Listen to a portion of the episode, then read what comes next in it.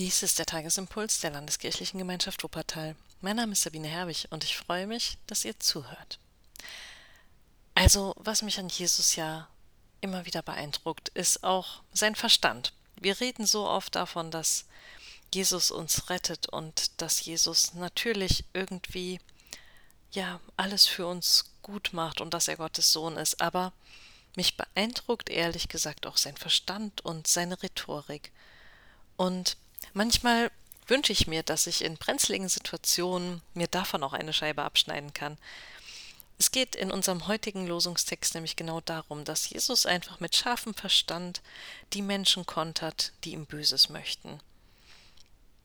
Wir finden die ganze Geschichte in Lukas 20, die Verse 20 bis 26, berichten davon, dass die führenden Priester und Schriftgelehrten Jesus immer wieder irgendwie in die Bredouille bringen möchten, dass sie irgendwie ihn enttarnen möchten. Ich weiß nicht genau, ob als Revoluzer des Staates oder eben als ungläubigen Juden, der sich gegen Gott wendet.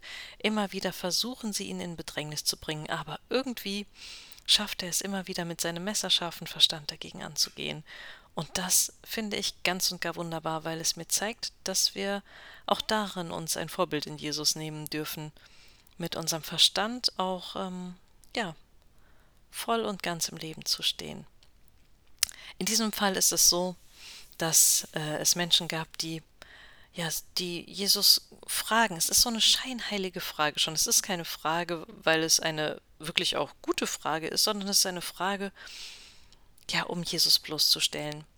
So fragen die Menschen, die die Priester und Schriftgelehrten also geschickt haben, Lehrer, wir wissen, du redest und lehrst aufrichtig und siehst dabei nicht die Person an, vielmehr sagst du die Wahrheit und lehrst, wie wir nach Gottes Willen leben sollen. Ist es uns erlaubt, dem Kaiser Steuern zu zahlen oder nicht? Boah, das klingt so richtig hintenrum, ne? Irgendwie versuchen sie den Anschein zu wahren, sie bewundern Jesus, aber eigentlich wollen sie ihn mit ihrer Frage nur zu einer Aussage hinreißen, die so oder so falsch ist.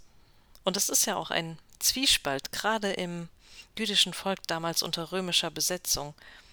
Natürlich war man den Menschen, also natürlich war man seinem Glauben treu und seinem Gott, aber der war eben nur geduldet im römischen Reich.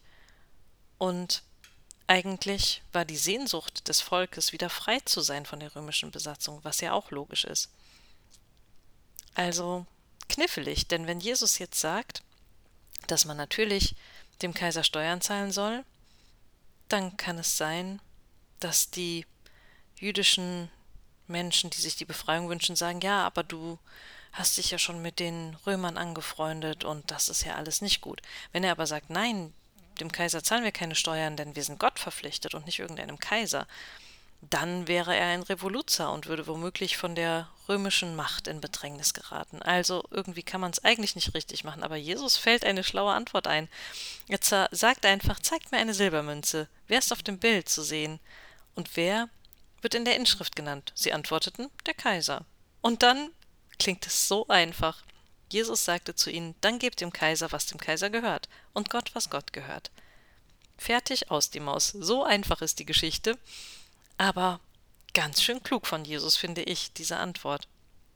Und deswegen möchte ich heute einfach euch in die Woche schicken mit diesem klugen Jesus, den wir haben, der einen guten Verstand hat, der den Leuten auch verbal gewachsen ist und der echt irgendwie auch erkennt, wer ihn mit seinen Fragen einfach irgendwie besser kennenlernen will und wer einfach nur ihn hinters Licht führen will.